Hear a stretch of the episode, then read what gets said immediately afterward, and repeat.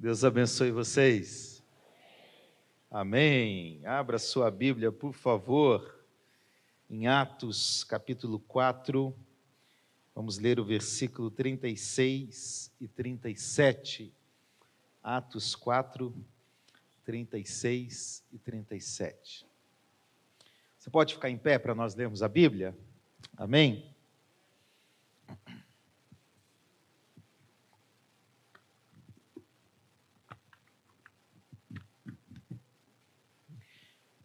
Que eu vou falar hoje, normalmente eu dou como palestra para líderes, mas eu quero aplicar não apenas na vida da liderança, mas também na nossa vida como cristãos. Certo? Vamos ler a palavra de Deus? Atos capítulo 4, versículo 36 e 37. Então José, a quem os apóstolos chamavam de Barnabé, que quer dizer filho da consolação, um levita natural de Chipre, vendeu um campo que possuía, trouxe o dinheiro e o depositou aos pés dos apóstolos. Pai, nós oramos agora em nome de Cristo Jesus, pedindo misericórdia do Senhor, que a tua palavra venha ao nosso encontro, que em nós haja espaço para ouvir a tua palavra, mas mais do que isso, para praticar a tua palavra. Edifica a nossa fé, consola o nosso coração, fortalece o nosso ânimo, Senhor. Que saiamos daqui tocados pela tua poderosa e viva palavra. Assim nós oramos em nome de Jesus. Amém. Amém. Pode se assentar? Muito bem. Então, nós vamos falar sobre um personagem bíblico que eu gosto muito. E eu gostaria de começar uh, fazendo uma pergunta a você. Abner, você me ajuda lá colocando a projeção, por favor? Qual o personagem bíblico que mais lhe atrai? Qual que você mais gosta? Marcos? Abner, você gosta do Abner? Meu Deus do céu. Bom, é porque o nome dele é Abner, né? tudo bem. Irmãos, esqueçam o Abner aqui, vamos os outros, né? Eliseu, muito bem, quem mais? Paulo, gente, entre os meus preferidos está Paulo. Pedro, João, né? Esther, Isaías, tem vários, tem vários que nós gostamos. Já deu, tá, gente? Valeu, valeu.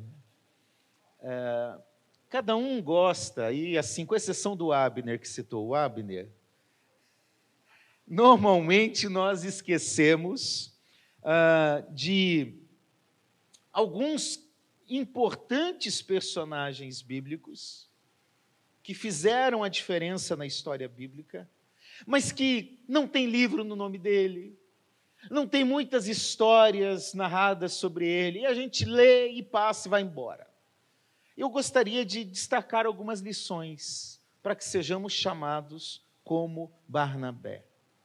Eu quero retirar aqui pelo menos cinco lições, eu espero que seja bênção na sua vida. Vamos conhecer quem é esse sujeito que nós lemos aqui? Abner, pode passar dois slides, isso, no currículo. Quem é? Qual é o nome dele?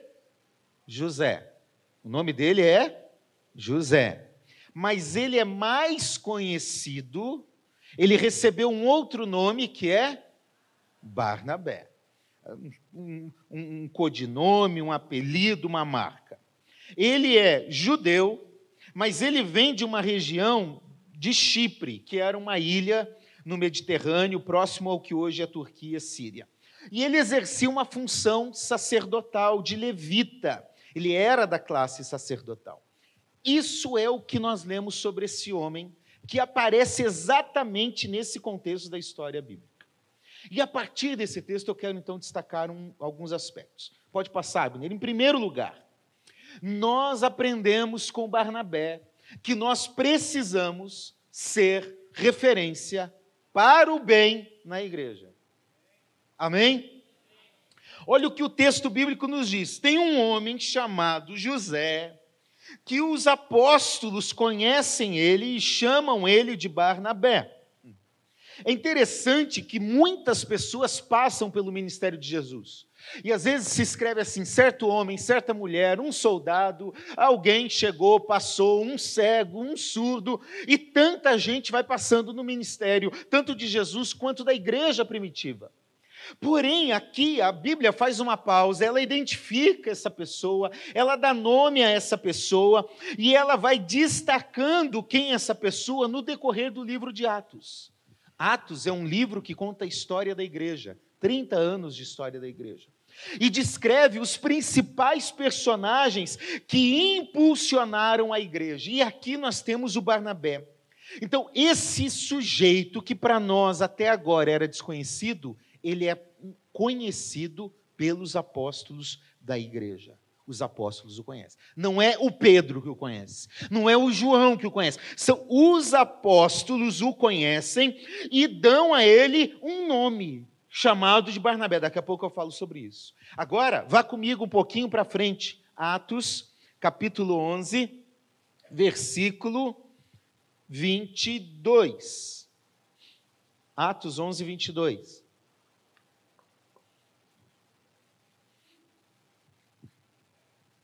Teve uma perseguição em Jerusalém. Alguns crentes de Jerusalém tiveram que fugir da cidade e alguns chegaram num lugar chamado Antioquia. E aí ali começou uma igreja com aqueles que foram perseguidos. Agora veja o 22. A notícia a respeito deles chegou aos ouvidos da igreja que estava em Jerusalém. E enviaram quem? Barnabé. Então, esse sujeito, ele é conhecido pelos apóstolos e a igreja conhece o Barnabé e envia Barnabé. Diferentemente do que muitas vezes aconteceu na história da igreja, a igreja primitiva enviava o que tinha de melhor. Muitas vezes as pessoas não enviam o que tem de melhor para o campo. A igreja primitiva enviava o que tinha de melhor. Dito isso, eu quero aplicar essa lição a nós. Barnabé se destaca numa geração como aquela, formada pelos apóstolos.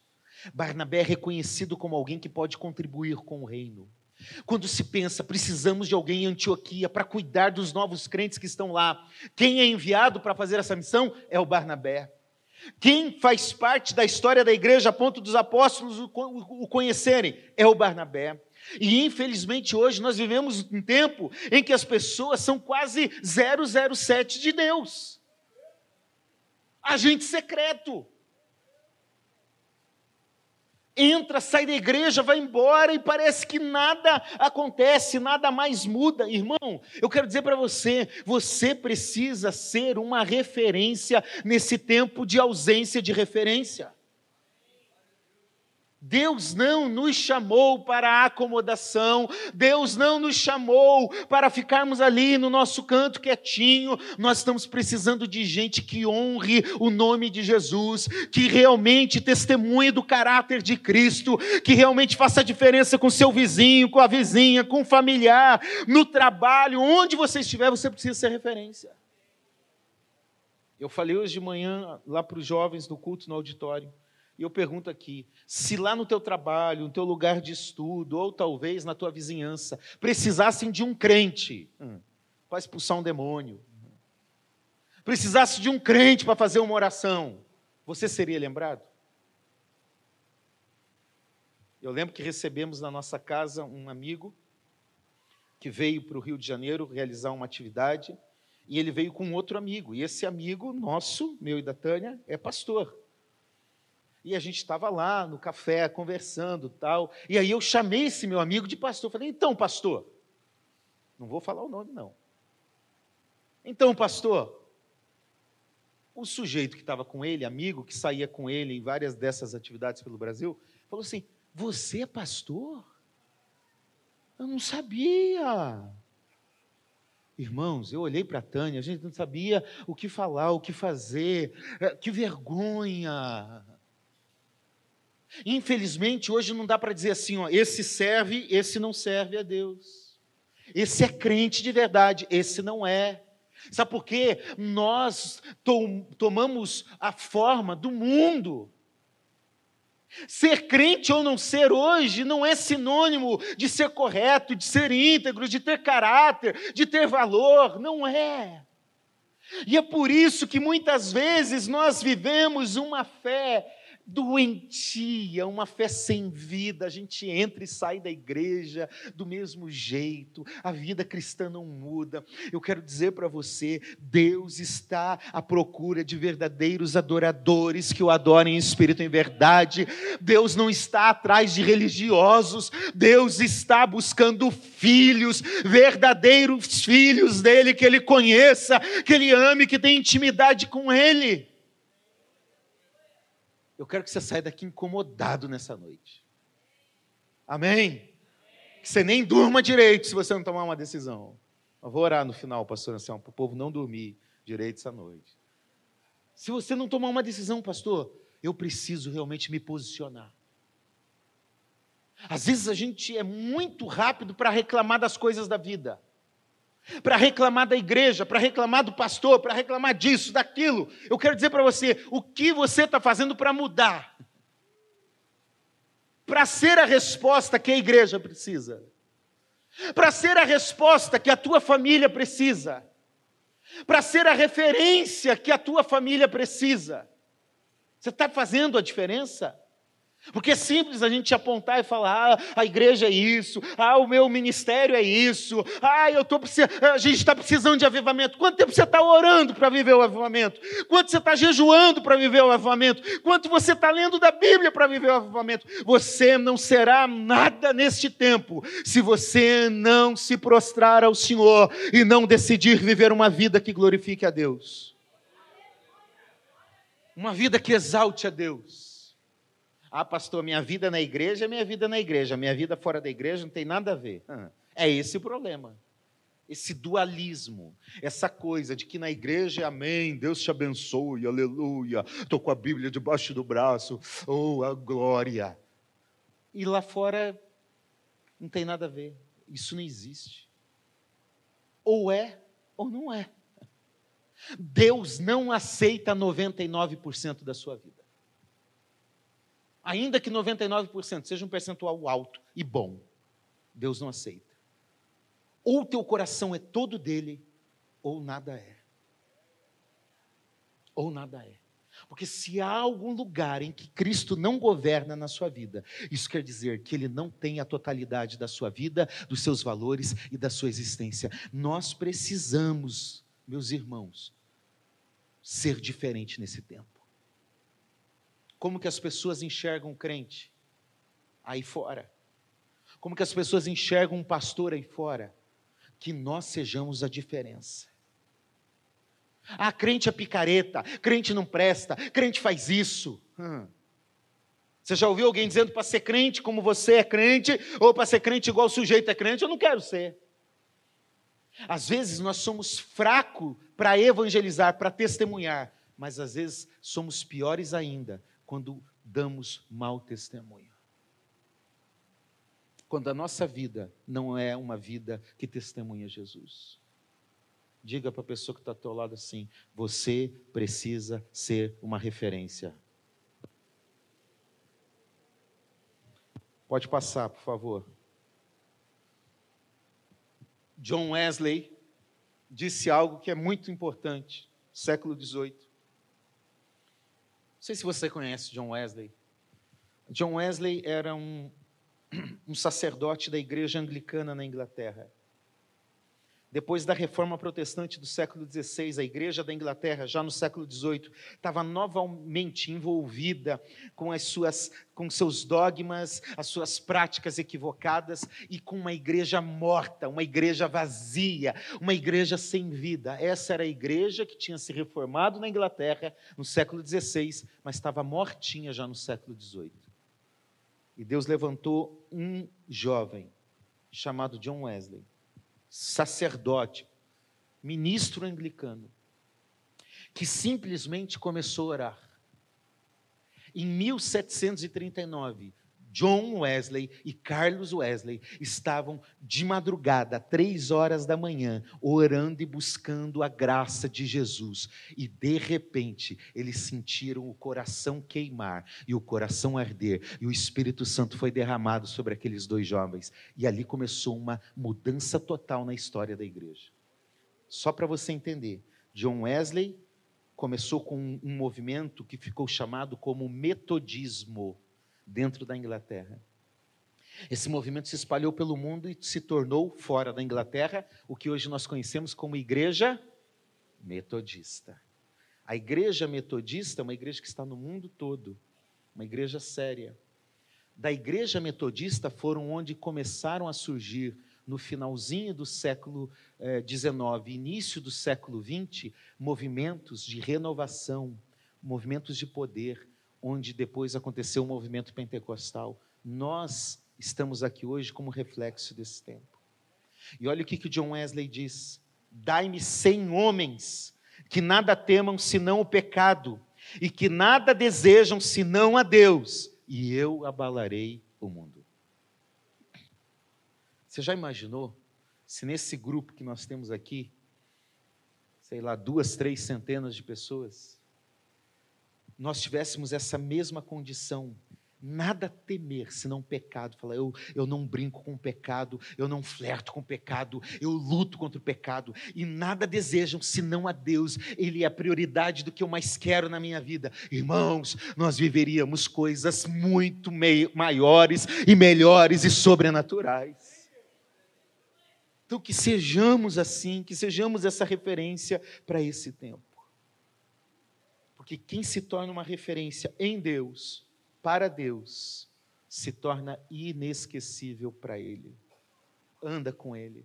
Olha Enoque. Enoque andou com Deus e já não era porque Deus o tomou para si. Ande com Deus. Seja uma referência em nome de Jesus. Segundo, nós precisamos, pode passar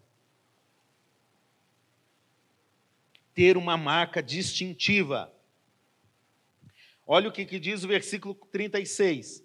O nome do sujeito era José, mas os apóstolos deram um nome a ele, que quer dizer Barnabé.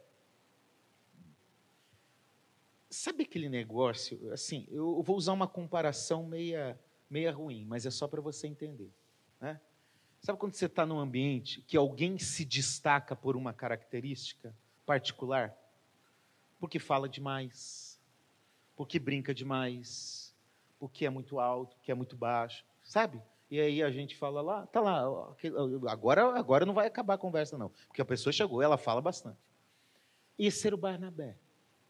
O Barnabé tinha um nome, mas os apóstolos querem ressaltar uma característica marcante, distintiva.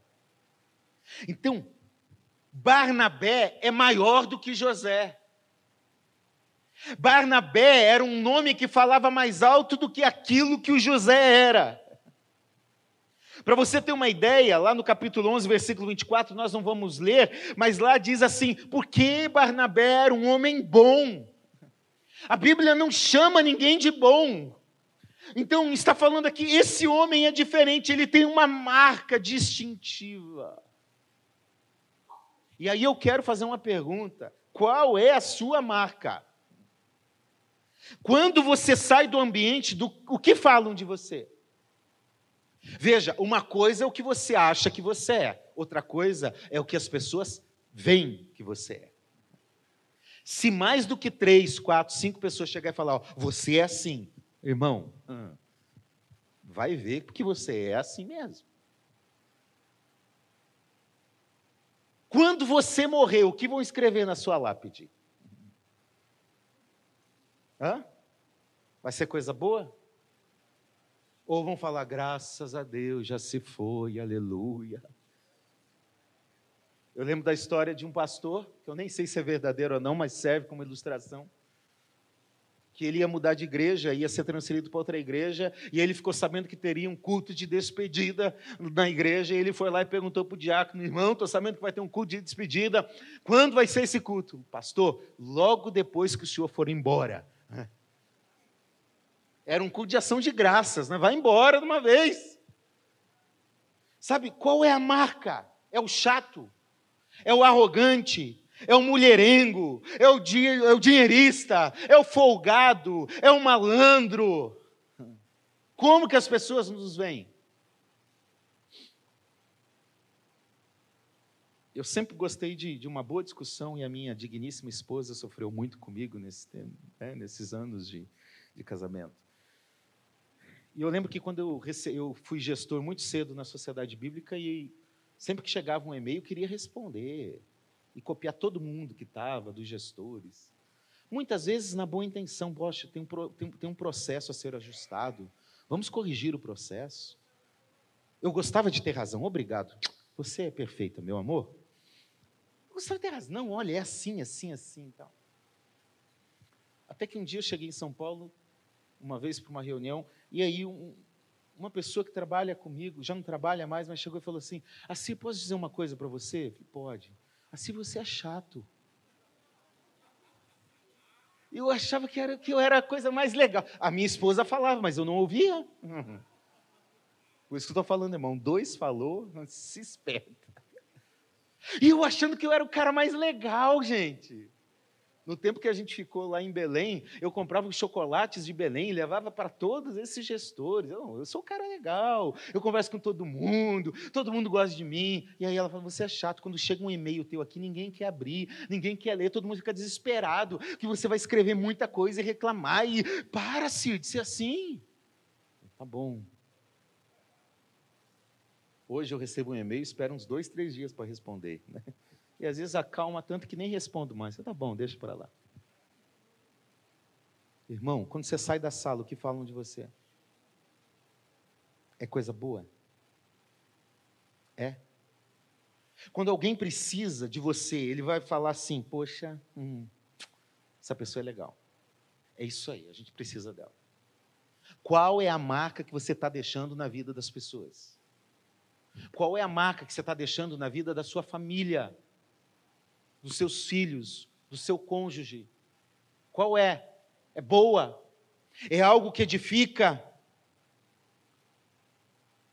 Olha o que Kimude disse, pode passar aí. De 100 homens, um lerá a Bíblia, 99 lerão o cristão. Isso quer dizer que nem todo mundo vai ter a mesma fé que você, que vai ler a Bíblia que você lê, mas as pessoas estão vendo quem você é o que você diz, o que você faz. E aí o teu testemunho tem que falar mais alto. O que quer dizer Barnabé? Pode passar.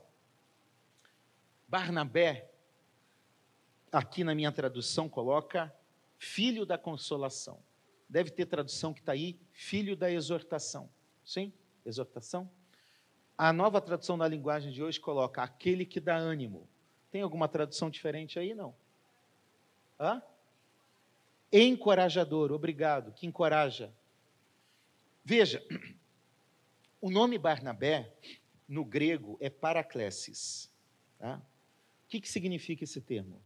É aquele que é chamado para o lado de outro a fim de ajudá-lo. Isso que é o nome Barnabé. Você entendeu porque o cara era referência? Porque ele era aquele homem que os apóstolos precisavam Sou Barnabé. Eu estou aqui para ajudar. Eu estou aqui para servir. Porque hoje a gente tem um grande problema. As pessoas querem não serviço, querem ser vistos. Quer fazer a selfie. Se eu não apareço, se eu não estou, o Barnabé era aquele que estava sempre disposto para ajudar. Agora, esse termo no grego, quem fez teologia no IBM sabe que esse é um termo utilizado que Jesus dá a quem? Ao Espírito Santo. Ele é o nosso Paracletos. Ou seja, o Barnabé é igualzinho o Espírito Santo. Jesus, João dá esse título a Jesus em 1 João, temos um ajudador, um paracleses junto ao Pai, Jesus Cristo. Um comentarista bíblico que trabalha em tradução bíblica, ele diz: olha, é, é, muito difícil traduzir esse termo, por isso que é exortação, é consolação, é encorajador, é animador, porque ele tem muitas características. Eu vou falar para você o que, que significa Barnabé. é aquele que encoraja, que comunica, que auxilia, que ajuda, que intercede, que defende, que advoga, que anima. Esse era o Barnabé. Essa era a marca dele. É aquele que sempre estava disposto para ajudar. Eu sei que muitas vezes hoje a gente quer evitar trabalho. Como vocês sabem, eu acho que eu já falei aqui, eu amo Chaves, o seriado Chaves, que passava no SBT, não sei se ainda passa. Mas tinha o Jaiminho. Quem lembra do Jaiminho? Levanta a mão, quem lembra? E o Jaiminho tinha uma frase específica. Né? O Jaiminho era o carteiro que deveria abrir a mala, procurar a carta, entregar para a pessoa. Mas o Jaiminho normalmente chegava e falava: Pega aí a carta. O que é isso, Jaiminho? Você que tem que dar a carta. Ele dizia assim: É que eu quero evitar a fadiga. Muitas vezes nós não queremos nos envolver não queremos ajudar, não queremos se colocar à disposição. Eu quero te desafiar nessa noite a ter uma marca de quem é comprometido com Deus, com o reino de Deus, com a igreja de Deus, com a palavra de Deus. Que você seja a pessoa que vai encorajar, animar, interceder, que vai se colocar ao lado de alguém. Você consegue ser isso na vida de alguém? Talvez tenham pessoas à tua volta precisando disso, e você muitas vezes está de olho fechado, então, em nome de Jesus, seja um instrumento de bênção na vida de alguém, seja alguém que vai se jogar ao lado para ajudar, seja bênção, decida ser bênção na vida de alguém, o que você vai fazer a diferença, às vezes, no momento que as pessoas mais precisam. Eu lembro um momento muito difícil que, que eu passei na minha vida e que muitos dos meus amigos não falaram comigo. Nós passamos como família um tempo muito desafiador e que eu lembro de poucas pessoas que chegaram e falaram assim: Eu estou aqui. Que me mandavam mensagem, que me ligavam, que falavam assim: Estou orando por vocês, estou à disposição de vocês, sabe? E eu sei, isso já passaram vários anos, mas essas pessoas marcaram a minha vida, marcaram a história. Decida ser uma bênção na vida de alguém em nome de Jesus. Martin Lloyd Jones, pode passar, por favor. Ele diz: No Sermão do Monte não nos é recomendado, vivei deste modo e vos tornarei cristãos. Eu não faço coisas para ser um cristão. Pelo contrário, somos ali ensinados, visto que sois cristãos, vivei deste modo já que eu sou um crente em Jesus, eu devo viver de acordo com o Evangelho. Já que Ele me salvou, agora eu sou usado para abençoar a vida de outras pessoas. Você pode dizer amém? Você pode dizer para a pessoa que está do seu lado assim: Eu quero ser uma bênção na sua vida. Me ajude a ser. Pode passar. Terceiro, Barnabé tinha liberalidade. E eu quero destacar, pode passar, dois tipos de liberalidade. Primeiro é liberalidade em relação à vida na obra de Deus. O cara está lá em Jerusalém, serve a igreja, serve os apóstolos. Agora pega o Barnabé e manda um Barnabé para Antioquia. E lá em Antioquia, ele é o líder, ele supervisiona. Nós não vamos ler o texto, mas lá no capítulo 11, 22, 23, 24, 25, diz que ele anima, que ele exorta, que ele discipula. Ele trabalha um ano inteiro naquela igreja. Passou um ano, ele pega o Paulo e sai numa viagem missionária. E é, junto com Paulo, Barnabé, que é o companheiro da primeira viagem cerca de um ano e meio, dois anos de viagem, andando de cidade em cidade pregando o Evangelho. Em algumas cidades são perseguidos, são maltratados, são expulsos. É gente que entendeu que a sua vida só tem sentido se ela for gasta no reino de Deus e para Deus.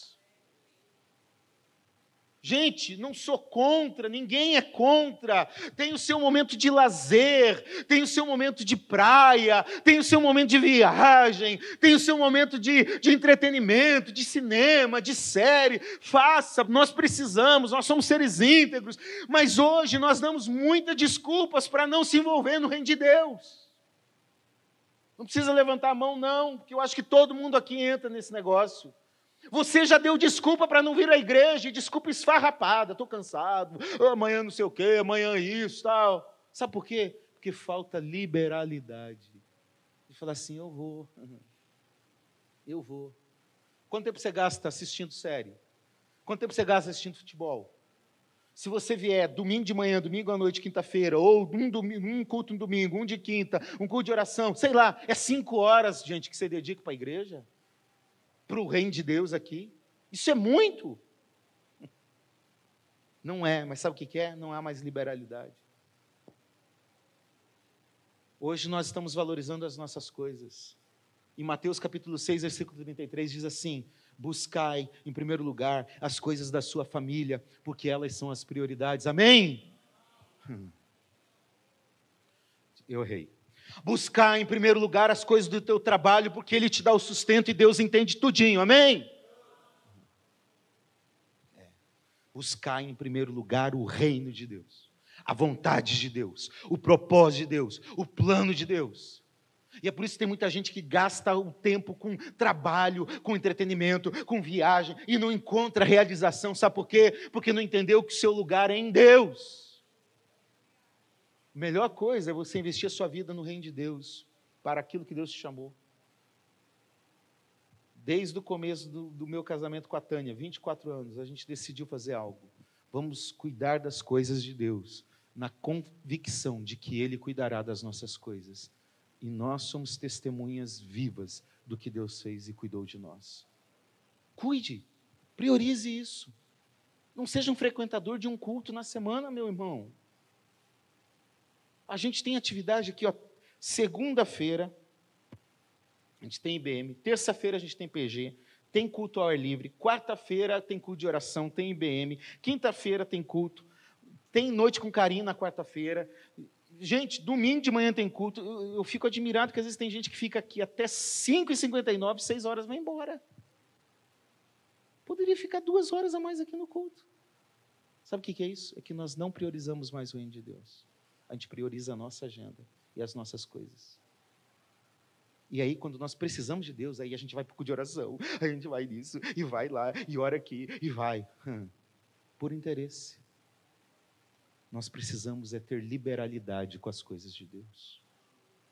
Agora não dá para dizer glória a Deus, porque eu acho que você está incomodado aí na sua cadeira, não é verdade?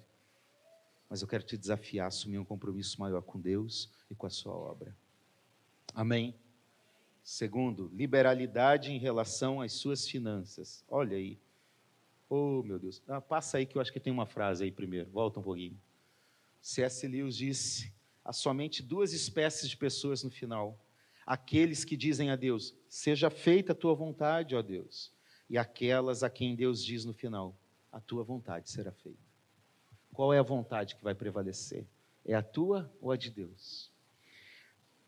Segundo lugar, nós precisamos de liberalidade em relação aos recursos financeiros. Diga amém. O negócio hoje está pegando fogo, não está não? É para incomodar mesmo, né? A gente de vez em quando vem daquela palavra mais suave, e algumas assim para a gente sair inquieto mesmo. Olha o que, que diz o texto. Vendendo um campo, versículo 37. Vendeu um campo que possuía, trouxe o dinheiro e depositou aos pés dos apóstolos. O pastor Anselmo fez um momento ofertório e ele falou assim: ó, Deus não vai te abençoar mais ou menos porque você dá mais ou menos. Você entende isso? Você entende? Você entende que essa igreja não prega barganha, dê mais para você receber mais? Você entende isso? Você entende que você não pode comprar Deus com seu dinheiro? Você entende que se você precisar, é, é, você vai usar o seu recurso da forma como você precisa e Deus não vai ficar bravo com você por causa disso? Você entende isso? Você entende que oferta não é obrigação? Você entende? De verdade? Entende? Você entende que Deus só aceita a tua oferta se ela for com alegria, porque Deus ama o que dá com? Agora, o fato de nós, por um compromisso com a Bíblia, e sem desejar manipular ninguém. Nós pregamos isso. Isso não quer dizer que ofertar a Deus e administrar bem os recursos que temos com Deus e conosco mesmo não seja um princípio fundamental na sua vida. Porque eu posso dizer que amo a Deus cantando, aplaudindo, tocando, pregando, fazendo tanta coisa, mas eu tenho que tudo que há em mim deve bendizer o nome do Senhor. O seu, a, a, forma como você administra o seu recurso na oferta e no seu dízimo define a sua vida com Deus. Não dá para falar glória a Deus também, não, né? Dá, dá. Mas dá para você entender isso? Quando eu falo assim, Senhor, eu confio tanto no Senhor que eu quero ofertar, porque eu sei que tudo que eu tenho vem do Senhor. Senhor, eu confio tanto no Senhor que eu vou dizimar, vou dar os 10%, que eu tenho um compromisso bíblico e com a minha igreja, de ajudar no sustento, na manutenção da igreja. Eu estou falando, Senhor, eu confio tanto no Senhor, porque quem me sustenta é o Senhor. Agora, quando nós confiamos em nós mesmos, nós dizemos assim: eu não vou dar porque vai faltar. O que, que o Barnabé faz como exemplo? Ele vai e deposita o preço do que vendeu lá no círculo apostólico. O que é de Deus é de Deus. Amém, gente? Aquilo que é de Deus, entregue a Deus. Faça esse desafio. Faça esse compromisso e você vai perceber. Agora veja, olha comigo o texto bíblico. No versículo 35, diz que os crentes da igreja primitiva depositavam aos, aos pés dos apóstolos, então se distribuía cada um conforme a sua necessidade. Então havia uma prática comum, esse era o tipo de oferta. Se trazia e se deixava ali, como se fosse a salva aqui hoje. Barnabé vem e faz isso, versículo 37. Capítulo 5. Capítulo 5 de Atos é o único capítulo do Novo Testamento que nós vemos com exceção de Apocalipse, que Deus está exercendo um juízo duríssimo a ponto de levar alguém à morte. Quem morre aqui? Por quê? Porque não administraram bem os recursos que tinham e mentiram a Deus. Venderam o campo como Barnabé tinha feito, como a igreja estava fazendo. Mas na hora de devolver a Deus o que era de Deus, entraram num acordo e mentiram. Os dois morreram. E sabe o que, que Pedro diz? Vocês não estão mentindo para mim, vocês estão mentindo ao Espírito Santo. Lidar corretamente com os recursos que temos é mordomia cristã, é administrar corretamente a minha vida e aquilo que Deus me deu. Então, em nome de Jesus, administre bem. Deixa eu te trazer um dado. A média de pessoas que dão o dízimo numa igreja é de 20%. Você sabia disso? Isso quer dizer que nessa igreja aqui, que tem 1.300 a 1.500 pessoas, isso quer dizer que apenas 300 ofertam e dizimam com regularidade. Essa é a média. Que sustenta o que todos os outros recebem aqui: o ar-condicionado, a estrutura, o microfone, as doações que muitas vezes são feitas. Sabe por quê? Porque tem gente fiel sustentando a obra do Senhor. Agora, você já imaginou se todos nós aqui fôssemos assim? Nós estamos precisando urgentemente construir uma igreja em São João de Meriti. Não temos recursos. Urgentemente construir uma igreja em Jardim Primavera. Ontem eu e o Claudemir tivemos lá no terreno. Não tem recurso. Urgentemente, desesperadamente construir uma igreja nova no Recreio que não cabe mais o povo. Não tem lugar para a escola bíblica, não tem. Não tem dinheiro. Você precisa entender que quem movimenta o reino de Deus, as coisas de Deus, somos nós com liberalidade nas questões financeiras. E graças a Deus, uma das, das coisas que me fez amar a Maranata, sabe o que, que é? Eu não sei aqui quem dá o dízimo e quem não dá. Eu não sei quanto dá. Na hora de constituir liderança, a gente pergunta, porque líder tem que ser pelo menos dizimista. Mas se não, eu não tenho a mínima ideia. Irmãos, nem eu, nem pastor Anselmo, nem pastor Davi, nem pastor Denis sabe quanto entra aqui. Sabe por quê? Deus não nos chamou para cuidar disso. Deus nos chamou para cuidar de vocês. Mas por cuidar de vocês, a gente precisa ensinar também uma vida cristã equilibrada, que é ofertando e dizimando. Você sabe que raramente você prega isso. Eu acho que tinha que até pregar mais, pastor Anselmo. Porque é algo sério. Faça um propósito com Deus em relação ao seu dízimo. Nós fizemos.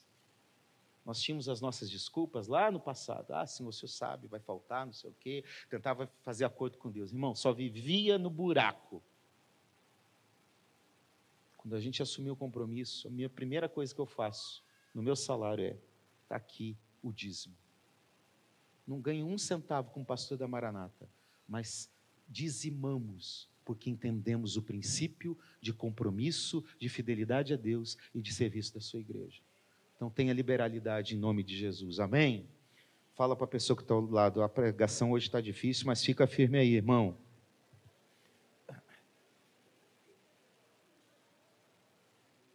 Olha o que, que o reverendo Hernandes Dias Lopes diz. Ofertar é obrigação, amém? Amém, nada. Ofertar é graça mais do que obrigação. Graça é um favor imerecido. É, olha que lindo isso. É Deus quem nos dá o privilégio de assistirmos os santos, socorremos os necessitados e sermos seus cooperadores no avanço da sua obra. Você consegue entender isso?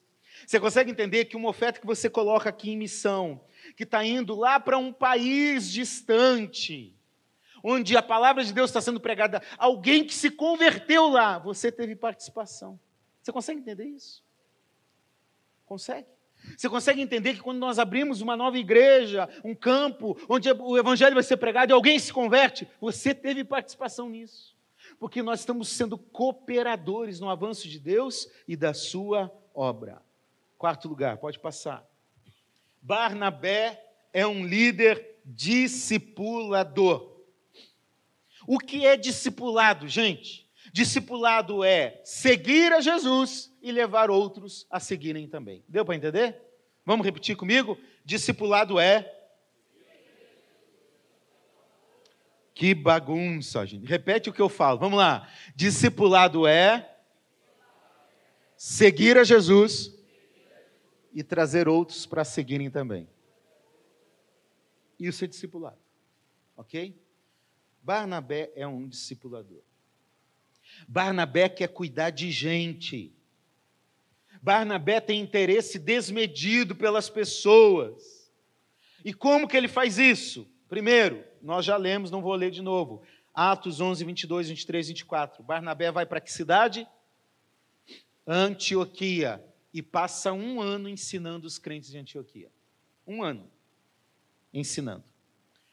Vamos ver quem é bom de Bíblia aí é em Antioquia que pela primeira vez o que, que acontece? Quem seguia Jesus é chamado de cristão. O que quer dizer a palavra cristão? Pequeno Cristo. Ou seja, o Barnabé discipulou tão bem os de Antioquia que as pessoas, quando olhavam para eles, falavam assim: eles são como Cristos. São pequenos cristos. É isso que é discipulado, é fazer com que as pessoas sejam como Jesus. Andem como Jesus, reflitam Jesus. Deixa eu te perguntar. Quando você percebe que um irmão não está vindo mais na igreja, quando você percebe que alguém está fraco na fé, o que, que você faz? Você cuida dessa pessoa?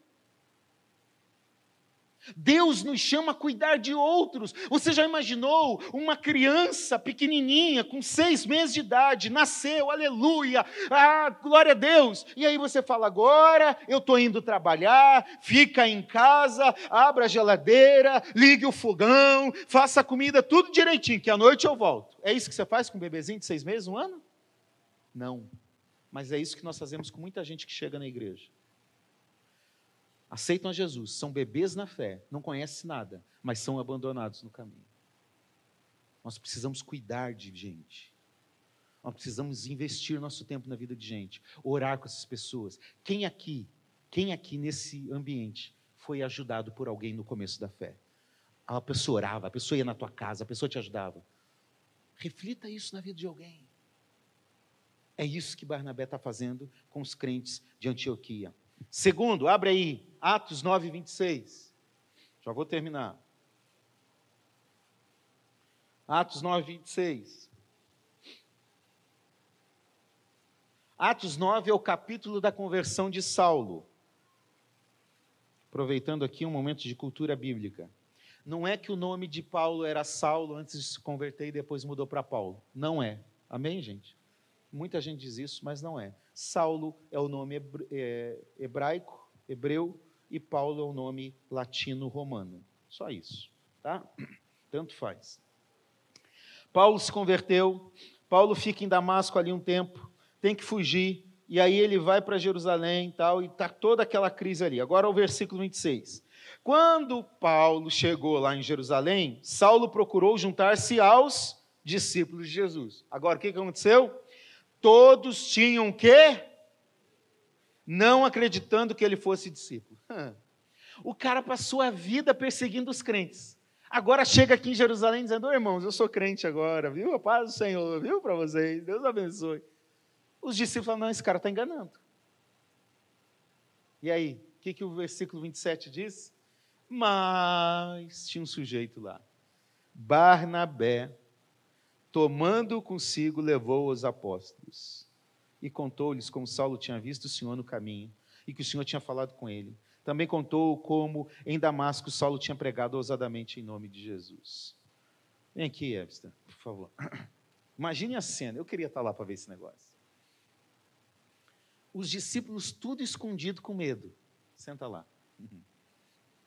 Tudo escondido. Não, a gente não quer ver Paulo, esse cara está enganando. Aí chega o Barnabé, fala assim: o, Saulo, vem comigo aqui, vamos, vamos, vamos dar uma volta ali.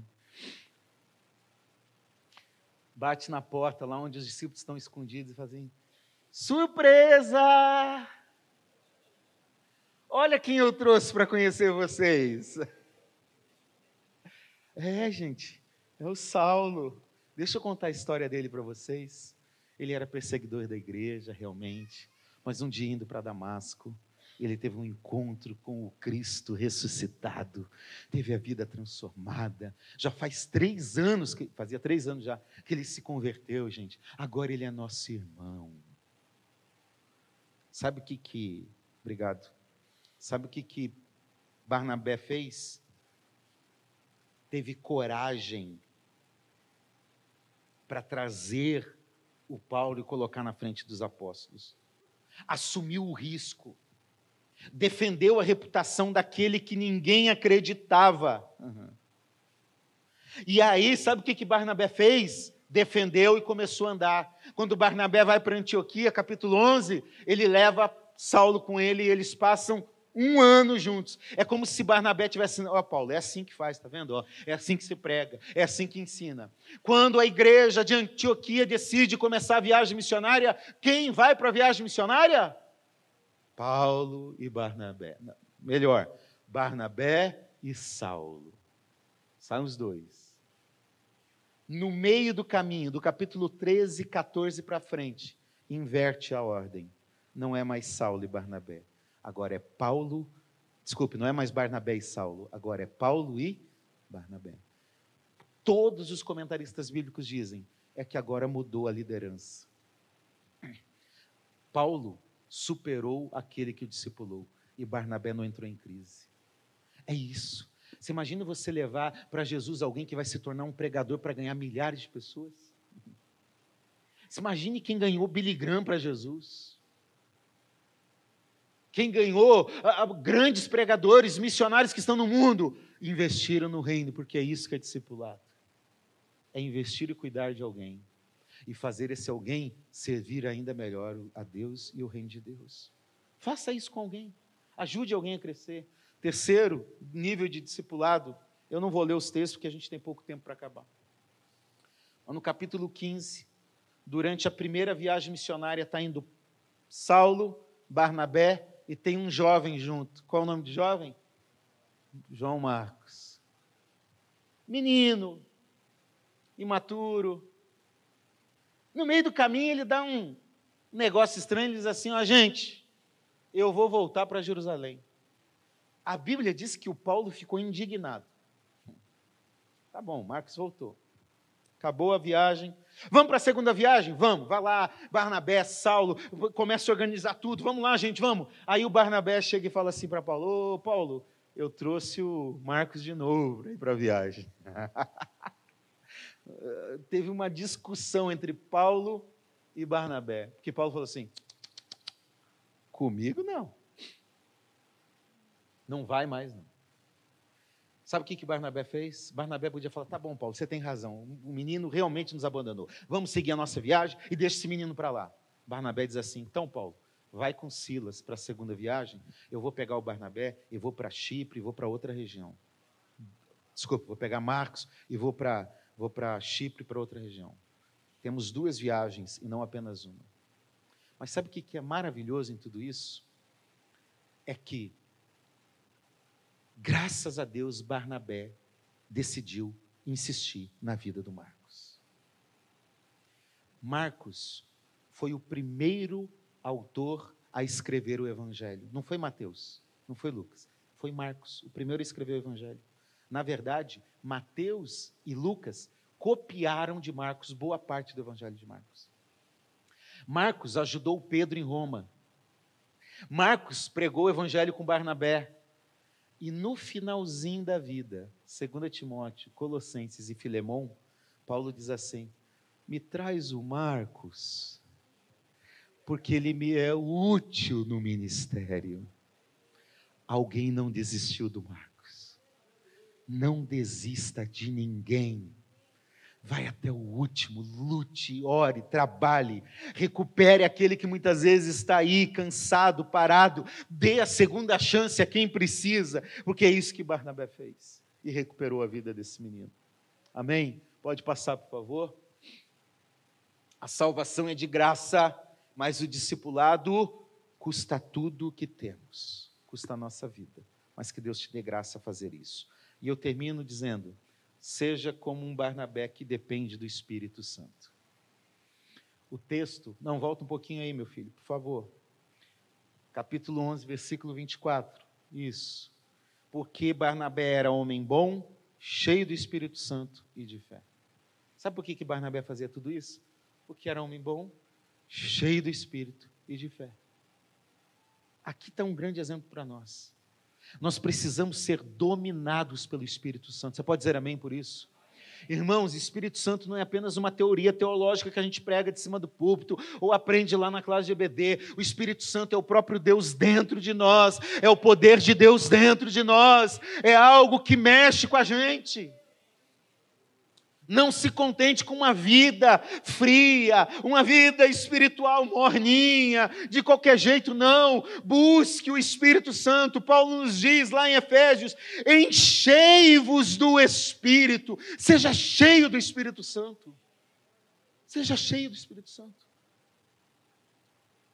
Não faça com que buscar o Espírito Santo seja uma experiência de vez em quando, quando tem um retiro legal quando tem uma vigília, pastor, aí sim, aí dá para sentir. Não.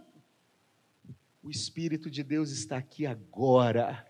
Ele quer nos encher agora, Ele quer renovar a nossa fé agora, Ele quer batizar com o Espírito agora, Ele quer fortalecer você que está fraco hoje e agora.